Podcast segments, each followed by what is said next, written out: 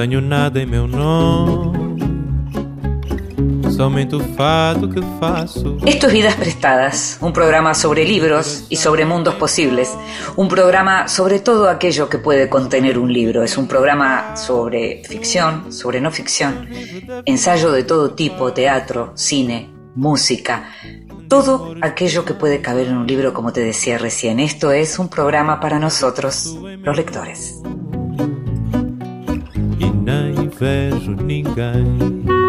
a los que nos gusta leer, nos gusta hacerlo solos o en compañía.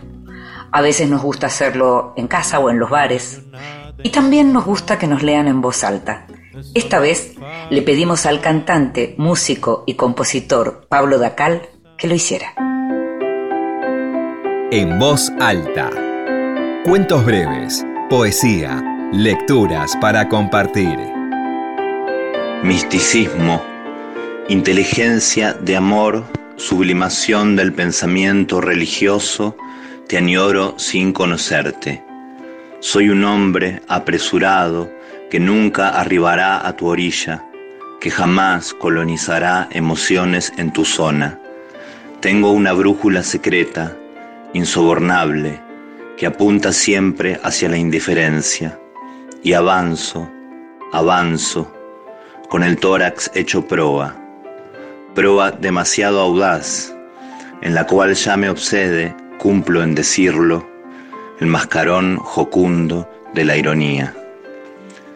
Del año 1931, Raíz en Tierra Santa, Periplo, Juan Filoy.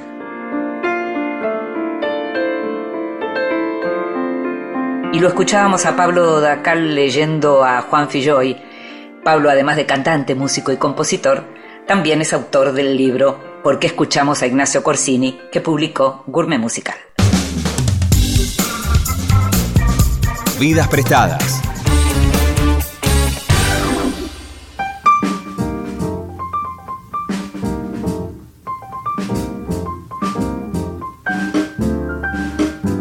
Sara Mesa nació en Madrid en el año 1976 pero creció y vive en Sevilla. De pequeña se narraba a sí misma su trayecto hasta el colegio. Escribía cosas así como El día parece soleado, Sara Mesa sale de casa, pero no empezó a escribir o a publicar hasta los 30 años. Ella es considerada una de las voces más potentes de su generación. Fue consagrada por la crítica gracias a los relatos de sus libros No es fácil ser verde y la sobriedad del Galápago, y también es autora de un libro de poemas premiado que se llama Este Jilguero Agenda. Su primera novela fue El Trepanador de Cerebros y luego llegaría 4x4, que fue finalista del Premio Herralde de Novela en el año 2012. Desde entonces publicó Un Incendio Invisible, Cicatriz, Cara de Pan y Un Amor, su última y celebrada novela que para muchos fue el libro del año en España en el año 2020. El argumento gira alrededor de Nat, una joven traductora que ha decidido mudarse al campo tras una tranquilidad que le está faltando. Así llega a la escapa en busca de una vida más apacible y sin saber que en lugar de hallar esa paz interior que necesita, lo que está por vivir es un tiempo perturbador en una casa casi en ruinas, con vecinos inquietantes, miedos nuevos y experiencias rudas que le harán reflexionar sobre el amor, el placer y el vínculo con los otros. Te invito a que escuches la conversación, la primera parte de la conversación con Sara Mesa.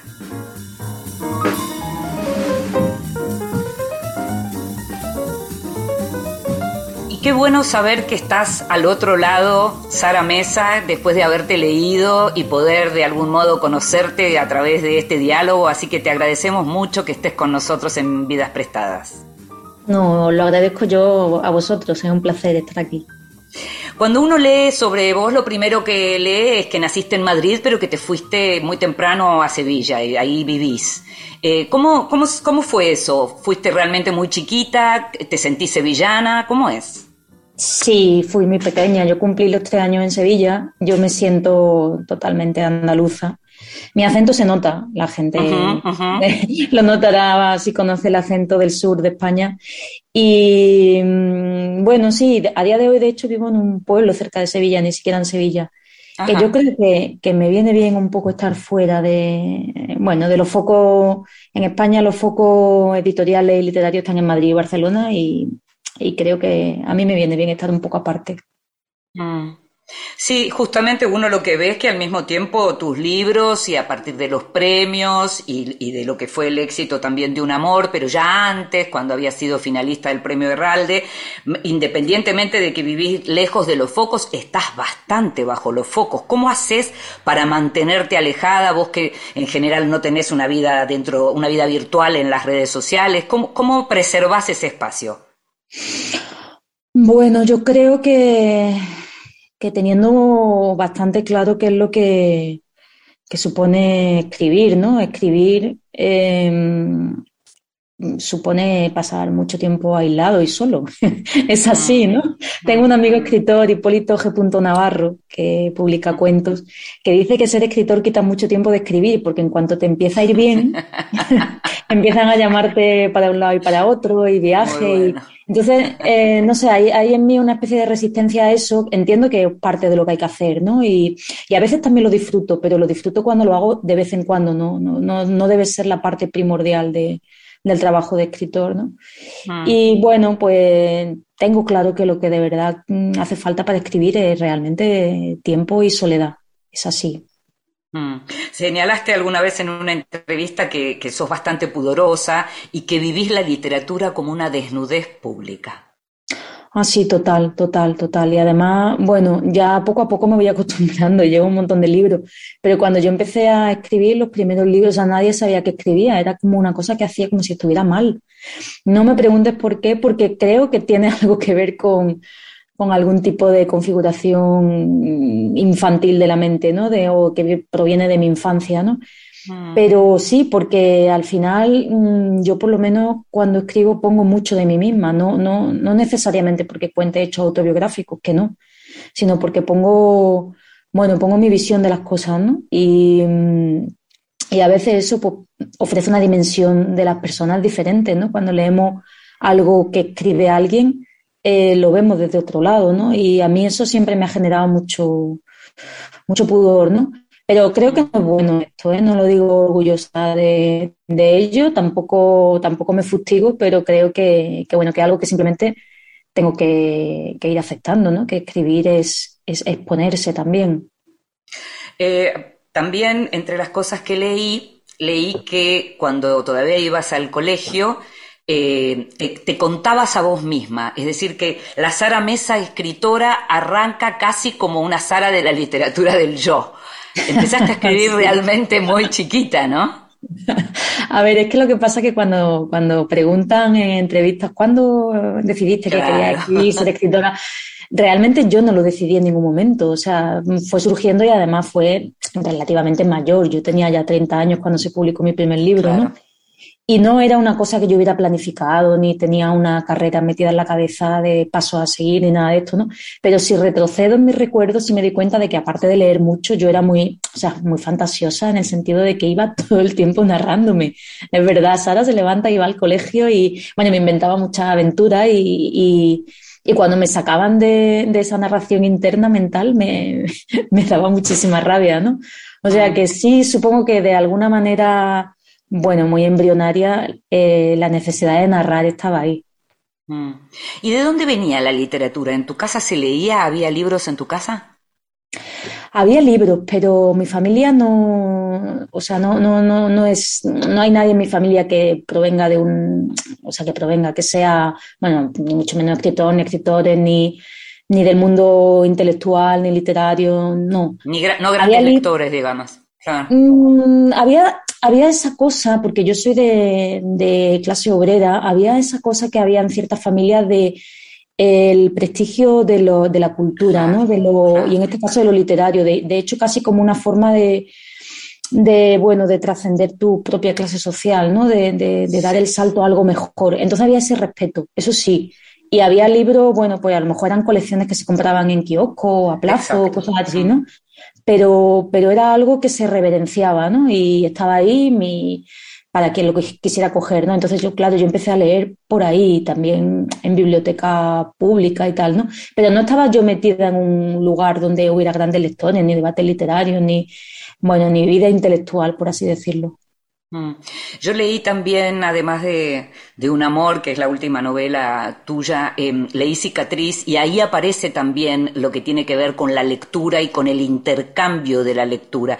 ¿Con quién intercambiabas vos Em, tus impresiones sobre la literatura o sobre aquello que leías? Bueno, pues en aquel momento creo que con nadie. Claro. creo que con nadie. era un mundo propio. Claro. no tenía. Luego, sí, un poco más adelante, sí, claro, al final uno va encontrando pues su lugar y amistades y, va intercambiando opiniones y autores. Y, pero al, al, principio fue muy intuitivo, ¿no? Y ahora, desde luego, eh, lo que más me encanta de, o sea, lo que más me gusta de encontrarme con, compañeras y compañeros escritores es hablar del libro. Sabes que muchas veces se habla de, cosas que no, que no tienen nada que ver con lo que realmente nos gusta, que es leer y escribir. Y, y, es lo que, y ahora sí tengo mucha gente con la que, con la que compartir cosas y que me recomiendan y bueno, eso muy, no sé, creo que es, la, que es una parte muy bonita también de haber conocido escritores esto, ¿no? Mm. Pero al principio no, era una cosa, no sé, y además de por, por eso quizás fui una lectora también muy caótica que saltaba de un libro a otro libro de manera bastante impulsiva y, leía cosas de calidades muy diferentes, ¿no?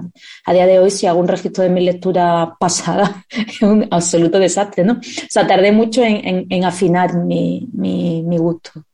O sea, pero hoy considerás que ya no sos esa lectora caótica, tenés otro método, digamos, para la lectura.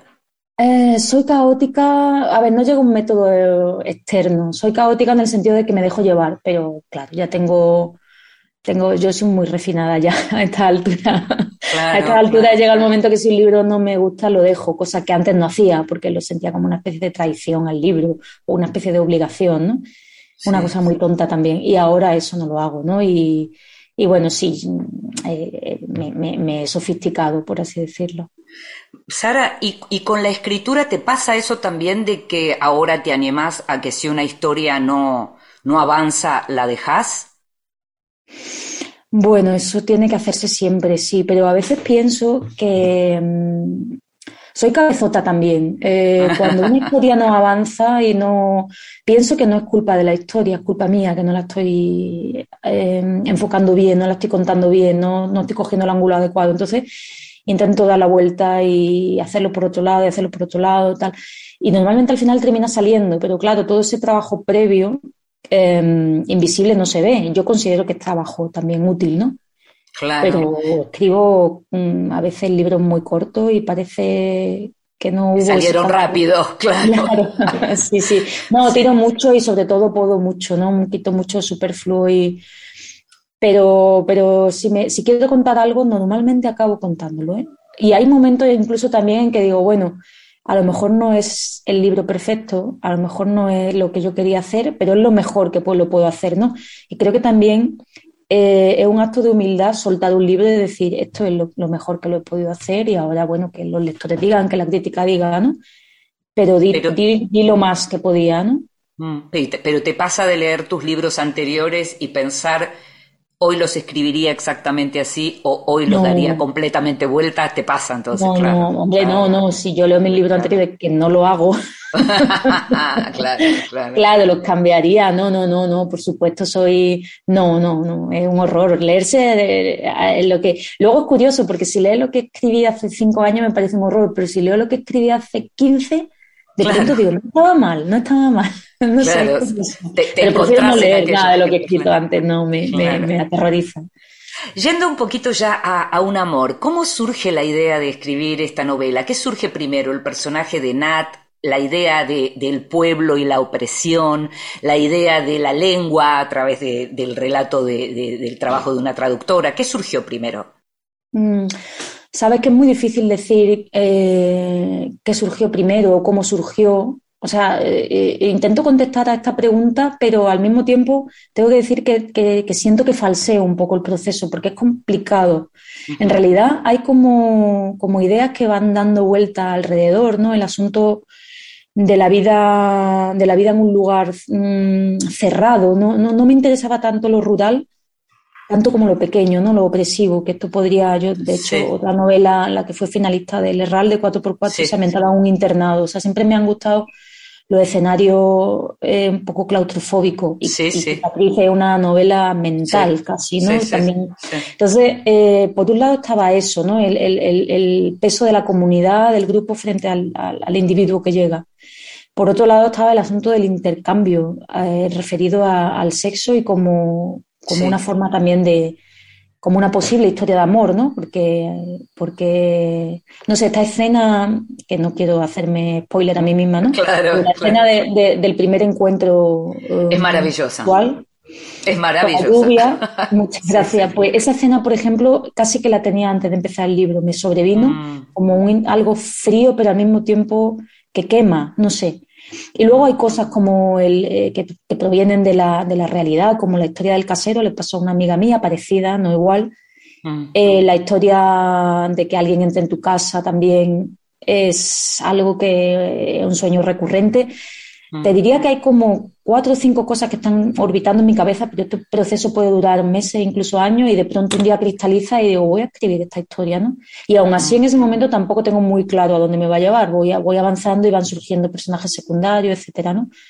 Varias de esas imágenes que mencionás son también un poquito pesadillescas, ¿no? Sí. ¿Tenés mm. pesadillas recurrentemente? Pues tengo que decir que sí. tengo muchos sueños, no sé si llamarlo mm. pesadillas, ya porque para mí pesadilla es algo que realmente te despierta angustiada, gritando, y eso también me, me pasa, pero menos. Me pasaba mucho más antes, cuando, en la juventud, en la adolescencia, me pasaba muchísimo. Ahora lo que tengo sueños, o sea, sueños recurrentes y sueños muy eh, enrevesados y, y largos, no sé, son, podría decir así que duermo mal, que no descanso. Pero al mismo tiempo eh, estoy muy contenta de tener esa, esa capacidad. Yo creo que todo el mundo sueña, pero no todo el mundo de la misma manera, ni todo el mundo lo recuerda igual. Y para mí, siempre lo he dicho, es una cantera de imágenes. Contarle un sueño a alguien es un horror. O sea, eso hay que evitarlo. Y todas las la historias basadas en sueños normalmente no funcionan. Pero de ahí sí que se extraen cosas. Sí que, sí que son, no sé, lo escucho, ¿no? Lo, lo, lo, atiendo a esa forma de narrar porque tiene, tiene algo muy interesante. Pero los Por ejemplo, el tema de la casa. ¿Cómo, perdón? Si, si, los escribís para no olvidarlos. Bueno, a veces sí, pero a veces no vale tanto eso. Es más una sensación, a veces es mejor que se amortiguen y que queden sensaciones. Por ejemplo, bueno, esto es muy, obvio, ¿no? Y, y, se sabe, ¿no? De sobra, pero yo lo experimento también, el, asunto de la casa, ¿no? Que en, un amor es fundamental. Soñar con casas, eh, de alguna manera, la casa eres tú, ¿no? Cuando esto, esto más o menos está bastante estudiado y está bastante claro, ¿no? Estos sueños en los que vas por una casa y de pronto, por tu casa, y de pronto descubres que hay una habitación que no conocías, ¿no? No sé si habéis tenido ese sueño alguna vez, pero yo lo sueño mucho, ¿no? O que, o que lo que he dicho antes, o que entra alguien en la casa, o que de pronto la casa empieza a caerse, o que yo qué sé, mm, o de mm, todos estos sueños en torno a las casas son muy interesantes. Y hay muchas, pienso ahora en Samantha Schweblin con siete casas vacías, ¿no? Sí, Como también eh, maneja el asunto de la casa y, notas que ahí, no sé si provienen muchas imágenes de sueños, pero desde luego hay mucho simbolismo, ¿no? Los sueños son muy simbólicos. pero no, no creo que haya que analizarlo así, esto significa esto, esto, lo otro, sino dejarlo, no sé, como... para mí es la posibilidad de un lenguaje, ¿no? Porque yo cuando escribo creo que, en términos estrictos, podría decirse que mi narrativa es realista, es decir, no introduce elementos mm. fantásticos, no introduce irrealidad, pero siempre camina un poquito al lado de eso. Siempre va un poco como, bueno, pues como la narrativa de los sueños donde ocurren cosas, llegó no sé quién, me dijo tal, apareció de pronto tal, y muchas veces son sueños mm, que podrían ocurrir en la realidad, pero por la manera en que están, en la que aparecen, hay algo en ellos también un poco, no sé, irreal o turbio o borroso. En el borde, en el borde, sí, en el borde, que a mí me, creo que me inspira mucho a la hora de escribir. Y como sueño prácticamente todas las noches, pues es una, es una materia prima que tengo ahí, no hace falta apuntarlo, sino más bien es una manera de, me, ha enseñado a contar, a escribir también. Mm, seguramente también a vivir.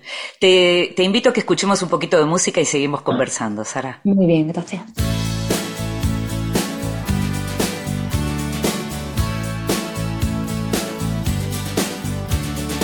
Every time I look into your loving eyes,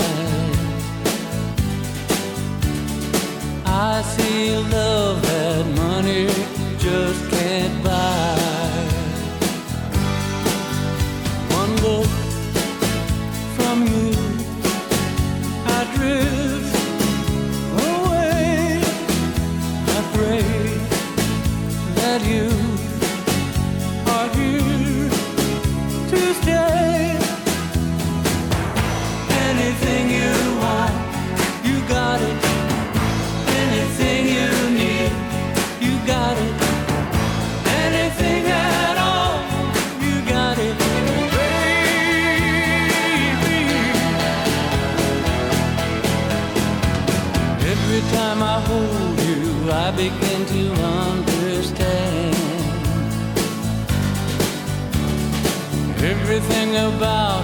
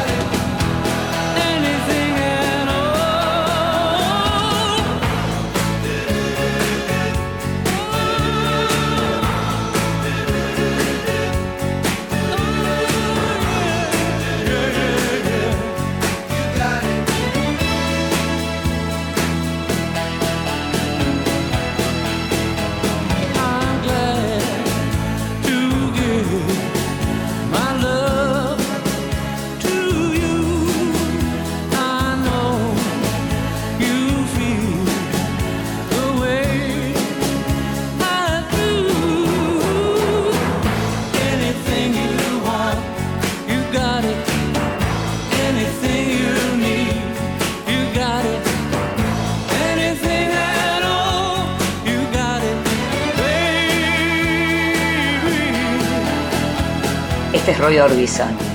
You got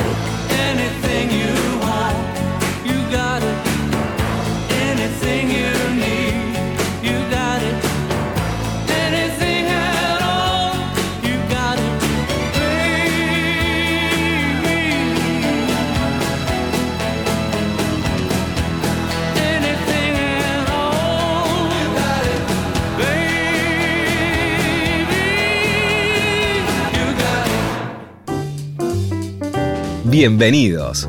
Libros recién salidos del horno que prometen grandes momentos.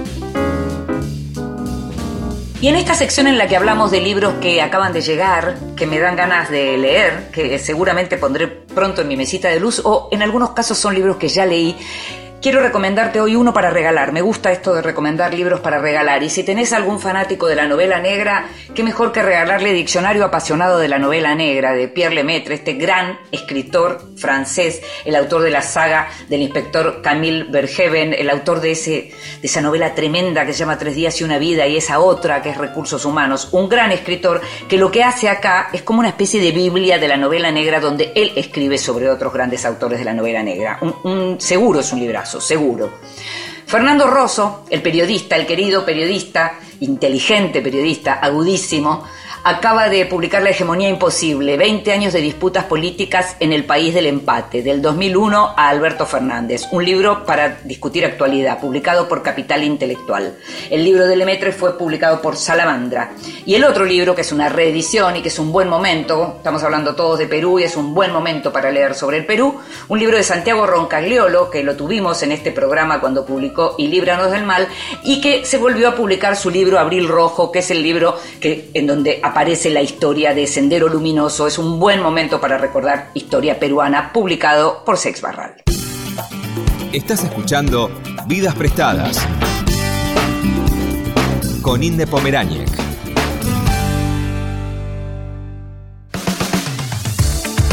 Continuamos en Vidas Prestadas. Y seguimos en Vidas Prestadas, este programa sobre libros y sobre mundos posibles, y estamos hablando hoy de los mundos posibles de Sara Mesa, la escritora española, a propósito de su obra en general y de su última novela, Un amor. En esa novela, Sara Nat, la protagonista, está traduciendo el teatro de una autora que en realidad no escribe en su lengua original, y muchos cuando lo leímos pensamos en Agota Christoph. ¿Es así? Sí, me inspiré en Agota Christoph, efectivamente.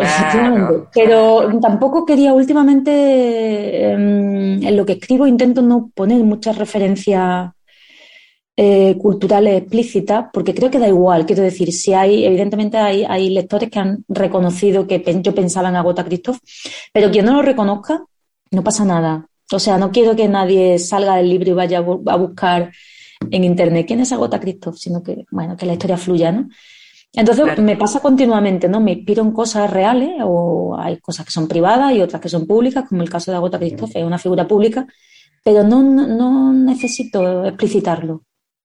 Entiendo, entiendo. Sí, Lo que pero pasa bueno, es que lo me que pa- resultaba, sí. sí, perdón, me resultaba interesante, eh, en general, los escritores que, que escriben en una lengua que no es la materna y, por, y las razones por las que lo hacen, que son muy diferentes, ¿no? Pero siempre me ha resultado muy interesante y desde luego en el caso de Agota Christoph muchísimo, ¿no?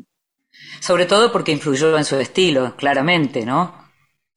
Sí, totalmente. Influyó en su estilo. Claro. Era, claro, no era no solamente un estilo, digamos, eh, simple o casi infantil en Claro, claro. porque no sea un dominio adecuado del idioma, que también puede serlo, sino que es casi como una manera de expresar la desposesión, porque se sintió desprovista de la capacidad de hablar en su propia lengua, de comunicarse en su propia lengua.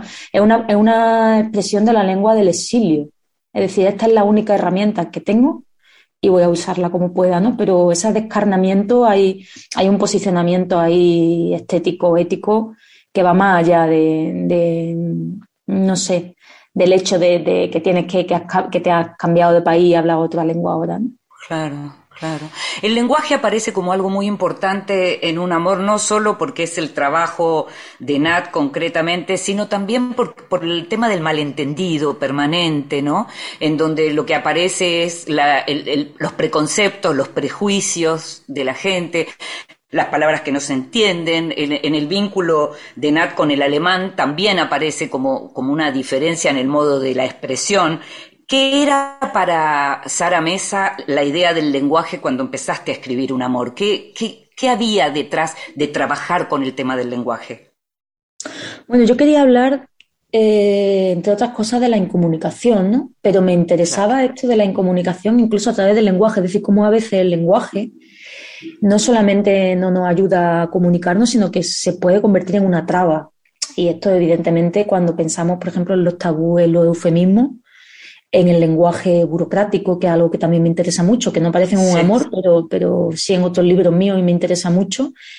Em, mm, pienso, por ejemplo, en los apodos, que sí, sí salen, ¿no? Cómo se le llama a alguien y qué significa, y qué significa en realidad ese apodo. Bueno, ¿Cómo determina esa- a una persona un apodo de pronto para toda la vida? Claro, claro. Mm. El lenguaje es muy enriquecedor, pero en todos los sentidos. Muchas veces este, este, esta loa así mm, bien pensante del lenguaje como, bueno, como vehículo de transmisión de ideas puras, eh, tampoco es cierto. Es decir, el lenguaje depende de cómo lo utilicemos, ¿no? A mí, y, muchas veces me, me gusta fijarme últimamente más en el, precisamente en el lenguaje cotidiano, en el lenguaje oral, porque, y en el lenguaje de la calle, de, de- de- cualquiera, ¿no? Porque, porque hay muchas capas ahí de complejidad que, que no sé, que a veces obstaculizan precisamente la, la comunicación, generan malentendidos, generan inferencias erróneas. Mm. No sé, me parecía que expresar esto a través del lenguaje, eh, en conversaciones, por ejemplo, breves que tienen los personajes y que piensa, que está pensando en realidad cada uno, o que cree, porque solamente está contado desde el punto de vista de Nat, que piensa Sí, Nat, que exacto. significa algo que ha dicho no sé quién. Bueno, me parecía que era una forma un poco mm, em, sutil de hablar de esto de la incomunicación. Lo que sí ha pasado, fíjate, es curioso que, que para algunos lectores eh, eso sin- ha significado que Nat es una persona, mm, como se dice ahora, que, bueno, que practica el overthinking, ¿no? Que piensa demasiado en lo que, sí. y que es una persona suspicaz, maliciosa, incluso mucha gente le cae fatal, ¿no? Pero yo pensaba, digo, no sé, yo creo eh, simplemente que pongo, mm, eh, o sea, que, que hago explícito una manera de, de reflexionar sobre lo que las demás personas dicen, pero que creo que es algo que hacemos continuamente, ¿no? Mm, yo no- diferenciarlo, ¿no? Yo no, sen- yo no sentí eso porque en realidad lo que no puedo dejar de mirar es el tema del abuso, eh, y que aparece incluso con- como en la historia infantil, y que como que todo el tiempo aparece la idea del abuso o de la posibilidad del abuso, y ella como protagonista, y en cambio sí veo que al verlo a través de ella todo, eh, la idea de lo siniestro, ¿no? Como, como de lo familiar que se convierte en extraño en el concepto clásico de lo siniestro, toma forma porque como lectores lo vamos viendo con ella, ¿no? Exacto, exacto. Eso era otra, una apuesta narrativa también, en cierto modo, peligrosa, ¿no? Porque el hecho de que lo veamos todo a través de su ojo eh, siempre deja un velo de duda sobre, sobre los demás personajes. Es decir, yo no caracterizo exactamente cómo es el alemán. Con lo cual Mm. siempre quedará, nos quedará un poco la duda de si, si realmente es un personaje tan siniestro, me gusta esa palabra que ha usado, ¿no? Como Sí. parece, o realmente simplemente un tipo simple y ella ha, ha puesto ahí muchas más expectativas de las que, de las que debía. ¿Qué ha pasado ahí? ¿Por qué de pronto se ha enganchado de este personaje? Bueno, Mm. eh, yo quería indagar también ahí y, y por eso la novela se titula Un amor, que mucha gente igual dice, aquí no hay amor. Bueno, pues no hay el amor claro. romántico, claro, no hay el amor, eh, digamos... Al mismo, no dice el amor, dice un amor. Claro, claro, claro. Y la pregunta es si, si existe o no. Bueno, me parece bien que la gente se pregunte si existe o no. Esa, esa es una gran pregunta, si existe o no en esa historia. Pero claro, eh, es que una eh, ahí hay otra palabra manoseada y que significa mil cosas, ¿no? O millones de Mm. cosas para cada persona una cosa. Sí, hay algo con el, el alemán que tiene como personaje que es esa distancia y frialdad eh, que lo hace hasta como menos humano en cierto punto. Y ahí también estamos en el borde, ¿no? De lo que hablábamos antes, Eh, porque es con quien tiene la relación más íntima y sin embargo también es posiblemente el más, el menos, el más inexpresivo, ¿no? De todos ellos. Entonces, no, también eh, es muy interesante. Hay una frase que a mí me gusta de, de la novela y que dice, el malestar de la felicidad es una idea que le ronda ahora con insistencia, un tipo de felicidad que contiene en sí misma la semilla de su propia destrucción. Sí, bueno, yo creo que eso tiene algo que ver eh, con el miedo al daño, ¿no? Em, Mm, con la experiencia que por desgracia nos va también un poco haciendo suspicaces, nos va pudriendo un poco el pensamiento, ¿no? Que es como, bueno, esto está yendo bien, en algún momento se va a torcer. Hay también una, un poco de pensamiento mágico ahí, porque sí. Eh, lo hemos visto otras veces, ¿no? Ahora mismo soy feliz, pues por cualquier lado, inesperadamente, me va a venir la desgracia. Y mm, claro, es lo que a ella le ocurre con, con él, porque continuamente también hay un problema de expectativas, como he dicho antes, y de prejuicios, ¿no? Ella se sitúa Sí. en torno a los silencios de él, genera, ella genera un contenido y cree que las maneras de ser de él es de, o es- eh, son de determinado modo, o, o que él viene de determinado sitio, en fin, todo el silencio ella lo va rellenando. Y luego se va dando cuenta de que hay muchas inferencias que ha hecho que son erróneas, que no son así, y siente, se, se tambalea, ¿no? Y ahí ya empieza, bueno, a, temer que ocurra más, ¿no? Hay un momento también otro momento de la novela que habla de que le gustaría cerrar los ojos para no ver más, ¿no? Porque cada Sí. cosa que ve le va, le va haciendo daño. Creo que Nat es, un- es una mujer bastante dañada, bastante frágil. Sí. Y, y bueno, su fortaleza, paradójicamente, en mi opinión, es la conciencia de su fragilidad, porque ella va tomando conciencia según avanza la novela de esto, ¿no? Sí, hay, tu novela se leyó en el comienzo de la pandemia.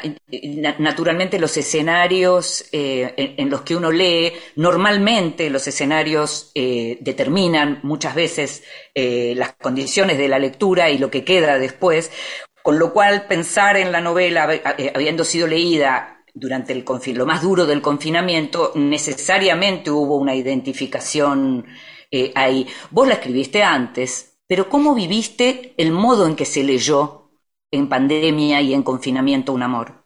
Mm, Bueno, Un amor salió en septiembre de 2020, digamos, la parte inicial más gorda del confinamiento ya había pasado, pero claro, Sí. em, se empezó en aquel momento a plantear mucho el, el tema de la vuelta al campo, a, a lo rural, ¿no? Porque, bueno, en las ciudades iban a ser eh, insoportables, vendían más pandemia. Ahora ya se ha olvidado todo esto, por otro Sí, lado, sí, ¿no? sí.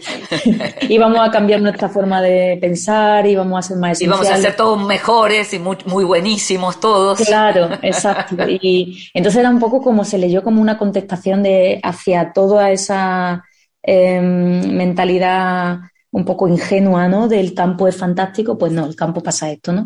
A mí esto me, me resultaba un poco mm, frustrante porque ni, como he dicho antes, ni la novela va sobre el campo, ni cuando yo la escribí, nada de esto había ocurrido. Claro. Pero, pero ya estoy acostumbrada también y, y es inevitable eh, que los libros se leen en el momento en que, en que, o sea, se leen de la manera que marca la actualidad, pero luego se siguen leyendo más adelante de otro modo, ¿no? Que, porque es curioso, antes he nombrado 4x4, 4x4 es un libro de 2013 que tiene un montón de años. Sí. Y se, Mucho, pero se claro. tradujo a Estados Unidos ahora, hace, bueno, el año pasado, y se leía en clave también, de pandemia. Claro, claro. Y era, era, me parecía, bueno, bien, porque significa que al final los libros se ajustan a, a lo contemporáneo, ¿no? no Como autor a veces resulta un poco eso, pues frustrante, ¿no? Pero en realidad es muy lógico y hay que dejarlo pasar, porque si el libro dura, y ojalá dure y dentro de dos, tres, diez años se sigue leyendo, pues se leerá bajo otras coordenadas y está bien. Hablabas de la soledad del escritor y en, en- los, eh, en tus textos, en los que yo leí al menos, la soledad es algo que aparece muy fuertemente y, y ligado a la, a la opresión. ¿Cómo se escribe la opresión? ¿Cómo se, ¿Cómo se plantea un autor, una autora en este caso, escribir la opresión? No solo describirla, sino escribirla. Ah, mm, Bueno, eh, a mí sí que es un tema que me ha interesado siempre, ¿no? Y casi sin darme cuenta, ¿eh? Va apareciendo en cada uno de mis libros. Yo lo que hago también y muy intuitivamente es eh, hablar de, de la opresión en entornos pequeños. Esto ya lo he dicho antes Sí, sí, también, me sí, refería claro, a los claro. escenarios, pero también a las relaciones eh, sociales. Ahora, por ejemplo, el próximo libro eh, que saldrá mío se titula La familia y habla de, de la opresión y de las relaciones de poder también dentro de la familia. Siempre hablaré eso, pues de la pareja o de una comunidad de vecinos, como ocurre aquí en Un Amor, casi, que son todos vecinos de un mismo lugar, Sí. o en una escuela o en una oficina de trabajo. Siempre, no sé por qué, mi mirada tiende hacia lo pequeño. Esto también es algo Sí. que se ha, se ha dicho repetidas veces y yo creo que es cierto, que es que los mecanismos de, de poder y de sumisión y de opresión que aparecen en, lo- en los grupos humanos pequeños se reproducen luego a gran escala. Mm, Como, como además, por ejemplo, todos sabemos en, cuando estábamos en el colegio que en cada aula, en cada clase había, se, se repetían una serie de perfiles, ¿no? Es Sí, curioso, sí, ¿no? Que- y, y a mí me interesa analizar ese, ese o, o- o quizá como escritora no, mi, mi- mi- mi mirada está ahí, tampoco es una cosa que yo elija, ¿eh? porque yo me sentiría totalmente incapaz de hablar de, no sé, de grandes grupos sociales, de la estructura de, ¿qué digo yo?, de un país, de un continente, un movimiento social Mm. amplio. No sé, no me siento capacitada, yo ahí me pierdo, la verdad.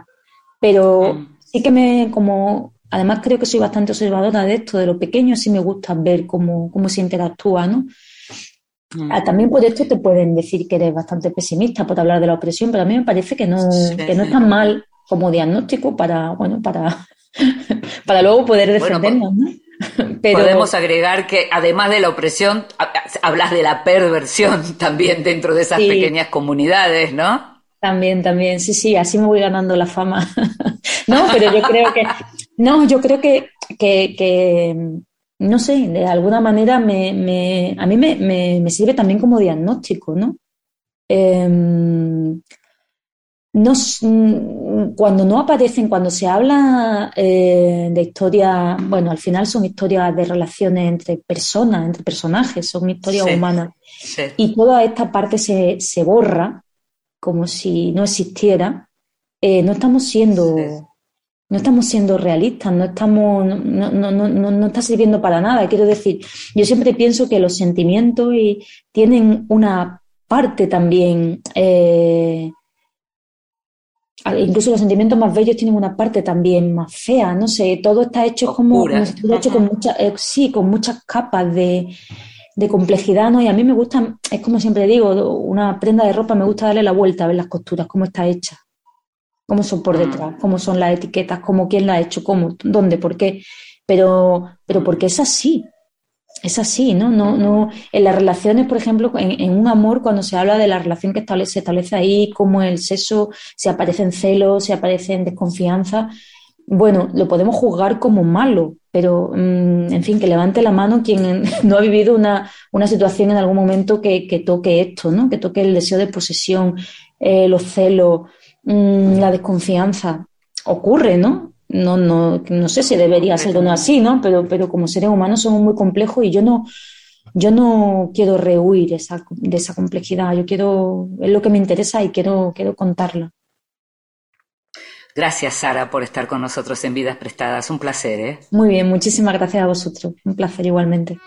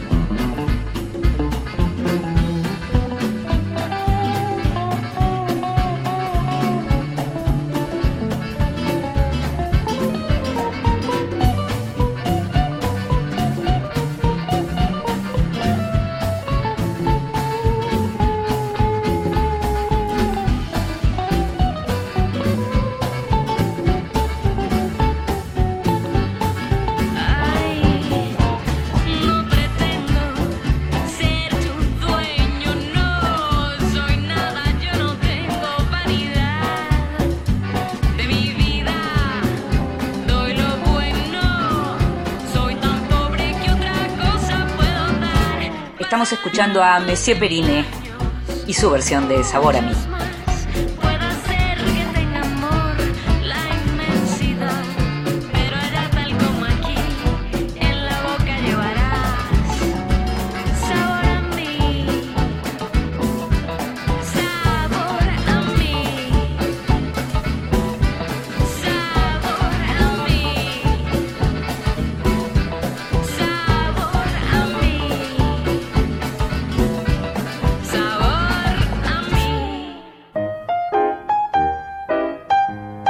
Te regalo un libro.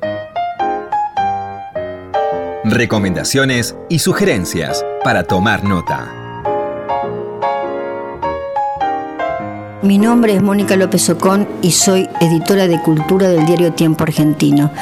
Para la sección Te regalo un libro, me gustaría recomendarles uno que leí hace ya muchos años, que releo siempre y que constituyó un punto de flexión en mi vida de lectora, un verdadero descubrimiento. Se trata de las tiendas color canela, del autor polaco Bruno Schulz.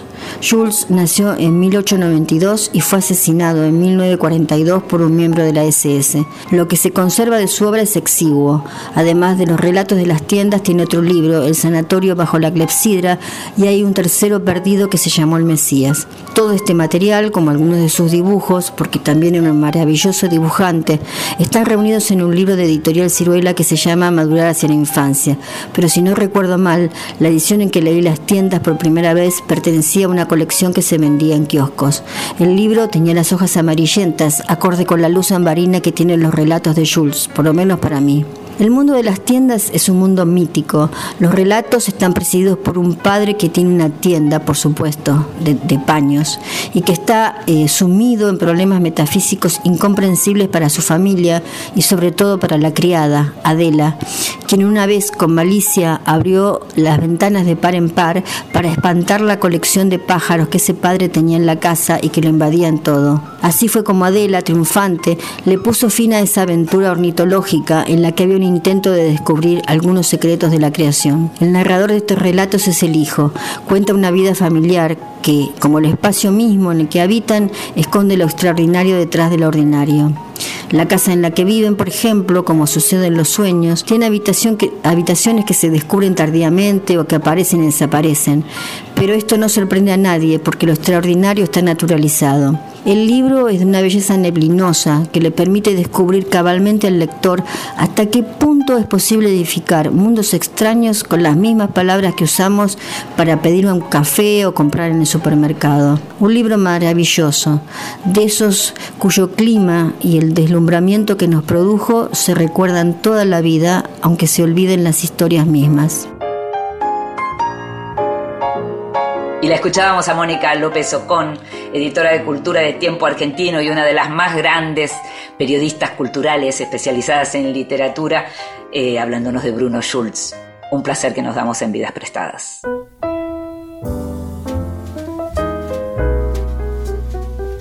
Libros que sí. Títulos nuevos y no tan nuevos que son imperdibles. Hay un personaje que me gusta mucho, que me gustaba de la literatura, pero que me gustó básicamente mucho más a partir de ver la serie Olive Kitteridge con Frances McDormand, y que es el, el personaje justamente de Olive eh, Kitteridge, que es esta maestra eh, jubilada, eh, una persona siempre al borde de la ira, eh, molesta y al mismo tiempo que tiene una ternura interior que a, medida que uno la conoce va, va viendo que tiene esa relación de años con su marido, que tiene esa relación también de años con su colega, con otro profesor, eh, que vive en Maine. Bueno, la cuestión es que salió ya en español y se consigue Luz de Febrero, de Elizabeth Strutt, que es la continuación de Olive Kitteridge. Eh, Elizabeth Strutt es una escritora norteamericana que conocí leyendo Me llamo Lucy Barton, que es un libro que me gusta mucho también un diálogo entre una hija y una madre en una sala de hospital. Y Luz de Febrero es una buena oportunidad para conocer a Olive Kitteridge, aunque no hayas leído el anterior, porque se leen de manera autónoma.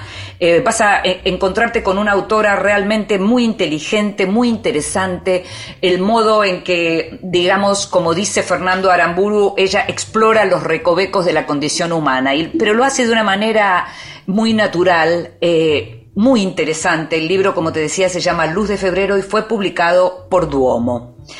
Un libro que es una maravilla en términos literarios, pero que es otra cosa, que no tiene de pronto los momentos de luz que puede tener Olive Kitteridge, pese a, la- a cierta oscuridad del personaje, es El Invencible Verano de Liliana, un libro publicado por la gran escritora mexicana Cristina Rivera Garza, en donde después de 30 años eh, se decidió a contar, algo la decidió, a contar la historia del femicidio de su hermana Liliana. La frase del invencible verano de Liliana proviene de una frase de Albert Camus, y lo que ocurrió fue que la familia de Liliana Rivera Garza, 30 años después, movió unas cajas que estaban ahí, que nunca nadie había querido volver a abrir. Y entonces la gran escritora mexicana decidió contar la historia del crimen de su hermana, que tenía apenas 20 años y estudiaba arquitectura, que se había mudado a Ciudad de México y que fue asesinada por el que era su novio de la adolescencia, quien sigue prófugo. El libro lo que tiene es una fuerza no solo por la historia personal que se cuenta, sino por los modos de narrar, en donde Rivera Garza hace uso de todo su, su, talento, su capacidad y su destreza narrativa y utiliza como distintas formas de los géneros. No es literatura del yo en absoluto, es en todo caso un, un gran libro eh, biográfico, judicial, policial, una novela, es un híbrido eh, de esos eh, que nos gusta leer, de esos que están escritos de una manera que nos deja por momentos realmente sin habla y que nos cuenta una historia que hoy, recién hoy, muchas mujeres pueden empezar a contar. El libro, te decía, se llama El Invencible Verano de Liliana y es un libro fabuloso que no te podés perder. Y es un libro, no me gusta mucho la categoría necesario porque creo que se la usa demasiado, pero es un libro, en todo caso, imperioso en este momento, en esta época.